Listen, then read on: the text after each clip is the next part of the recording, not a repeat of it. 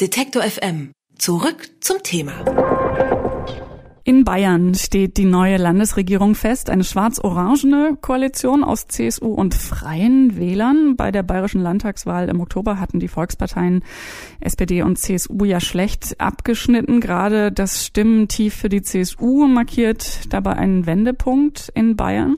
Stellt sich die Frage, wie die politische Zukunft Bayerns aussehen kann und welche Veränderungen auch auf bundesweiter Ebene zu erwarten sind. Eine Einschätzung der neuen bayerischen Staatsregierung und ihrer Bedeutung wünschen wir uns von Professor Uwe Jun. Er ist Politikwissenschaftler und Parteienforscher an der Universität Trier. Schönen guten Tag. Einen wunderschönen guten Tag. Das Wichtigste zuerst, Herr Jun, müssen sich die Bayern auf große Veränderungen jetzt einstellen äh, durch das Regierungsprogramm? Sie müssen sich auf einige Veränderungen einstellen, aber die CSU ist natürlich die mit Abstand stärkste Partei auch nach der bayerischen Landtagswahl. Und das heißt, es sind auch viele Kontinuitäten erkennbar, nicht nur in der Person des Ministerpräsidenten, sondern auch im Kabinett und auch inhaltlich. Die Kontinuitäten sind das eine. Was sind die Sachen, die sich ähm, ändern? In welchen Punkten unterscheidet sich da das neue Programm von dem bisherigen? Man kann sagen, dass die Freien Wähler einige Aspekte der Umweltpolitik, der Sozialpolitik durchgesetzt haben und man muss abwarten, inwieweit die Freien Wähler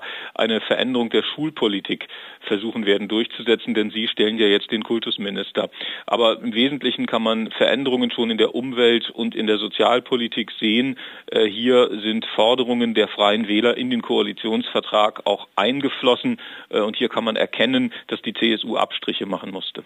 Was sind denn die wichtigsten Punkte auf der anderen Seite, an denen der Koalitionsvertrag äh, unbedingt festhält, vielleicht auch aus Sicht der CSU? Man kann sagen, dass im Bereich der inneren Sicherheit, also Polizei und alles, was sich darum bewegt, keine wesentlichen Veränderungen zu konstatieren sind. Auch im Bereich der Flüchtlings- und Migrationspolitik ist im Wesentlichen der Kurs, den bisher äh, die CSU favorisiert hat, weiter fortgesetzt worden. Auch in der Finanzpolitik, also keine neuen Schulden in Bayern und demnächst auch Schuldenfreiheit. All das äh, ist weiterhin Bestandteil der Regierungspolitik und hier hat die CSU weitgehend ihre Vorstellungen durchsetzen können. Die diesjährigen Landtagswahlen oder die Ergebnisse, muss man ja sagen, sind wirklich ein historisches Tief äh, gewesen für die CSU. Ähm, und die Grünen und die AfD auf der anderen Seite hatten einen Grund zu feiern.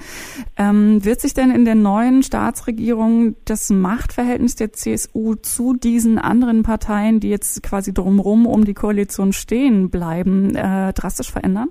Von einer drastischen Veränderung ist nicht auszugehen. Äh, ich denke, dass Söder natürlich erkannt hat, dass die CSU die absolute Mehrheit verloren hat und entsprechende Änderungen auf den Weg bringen muss, um möglicherweise in fünf Jahren dann doch wieder eine absolute Mehrheit für die CSU zu holen. Das wird das Ziel von Markus Söder sein. Man muss gucken, äh, wie man jetzt eben die Vorstellungen der Oppositionsfraktionen im Bayerischen Landtag in die Regierungspolitik mit einbringen kann und, wie, und inwieweit dann die Freien Wähler bereit sind, diese Veränderungen vorzunehmen.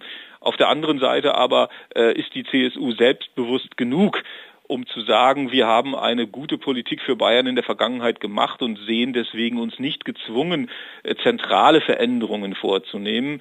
Äh, wir müssen uns anpassen, wir müssen bestimmte Modifikationen unserer Politik vornehmen, so die bayerische CSU, aber eben keinen grundlegenden Wandel, so hat es auch Söder immer wieder in den letzten Wochen kundgetan. Die eine Frage, die sich jetzt eigentlich nach allen äh, Landtagswahlen in der letzten Zeit gestellt hat und jetzt in besonderer Weise dann auch nochmal nach ähm, der Bayern bayerischen, nämlich die danach, wie sich durch diese Veränderungen vielleicht auch die allgemeine deutsche Parteilandschaft oder beziehungsweise Politik auf der Bundesebene verändern könnte oder wie sie dadurch beeinflusst sein könnte. Was ist da Ihre Einschätzung? Na, wir erleben halt jetzt eine Beschleunigung der Erosion der früheren Volksparteien oder Großparteien äh, und äh, das ist einer Stimmung geschuldet. Die Stimmung richtet sich derzeit gegen die Berliner Regierungsparteien. Man ist mit dem äußeren Erscheinungsbild der sogenannten Großen Koalition in Berlin sehr unzufrieden äh, und das führt eben dazu, dass der Wähler in einer bestimmten Stimmungssituation, der sich übrigens auch was Neues, was anderes wünscht und ähm, diesen, diesen Wunsch nun umgesetzt sehen will. Und das richtet sich dann eben gegen, die, gegen diese Parteien und auch gegen deren Führungspersönlichkeiten.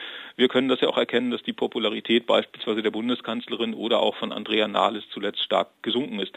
Das heißt also, wir ähm, sind in einer Situation, in der der Wähler was anderes, was Neues wünscht. Wir erleben eine fortschreitende Erosion der Großparteien und damit eben auch äh, eine weitere Veränderung unserer Parteienlandschaft. Das geht aber Schritt für Schritt.